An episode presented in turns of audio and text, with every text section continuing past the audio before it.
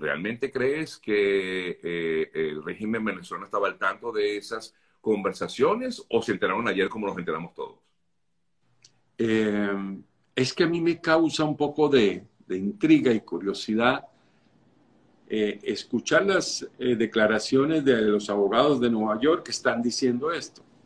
El gobierno sí sabía, pero el abogado en Miami, en la audiencia de ayer, cuando el juez anuncia que va a hacer pública eh, la información en la que se comprueba que SAP era informante, le dice, si usted revela eso, la familia de Alex Saab va, a correr peligro. O sea, tenemos otra vez dos caras paradójicas, contradictorias, esquizoides de un mismo caso. Por un lado, y ya lo habían hecho. Recuerda que ellos ya habían presentado una moción diciendo, Saab no se puede presentar en Estados Unidos y él no es prófugo porque él está en este momento bajo la presión del gobierno de Venezuela que le dice, si usted se presenta ante el gobierno de, Estados Unidos, lo vamos a procesar por traición a la patria. Sí, sí. Son dos caras presentadas por, por un mismo,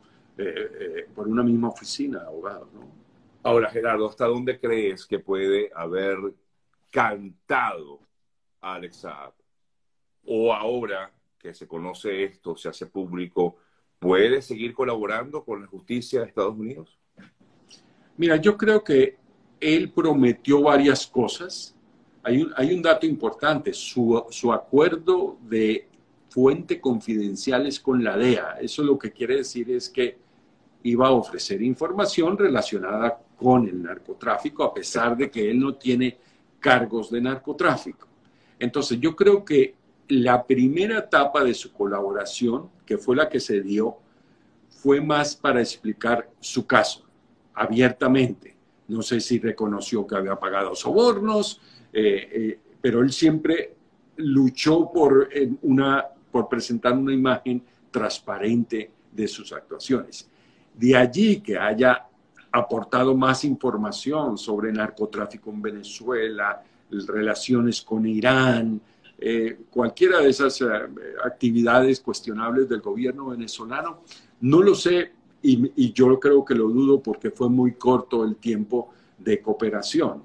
Él corta y ya entonces no le queda ningún compromiso con el gobierno de Estados Unidos. Y quizás corta esa relación porque se sintió amparado tal vez en, el apoyo que tendría de parte del régimen venezolano.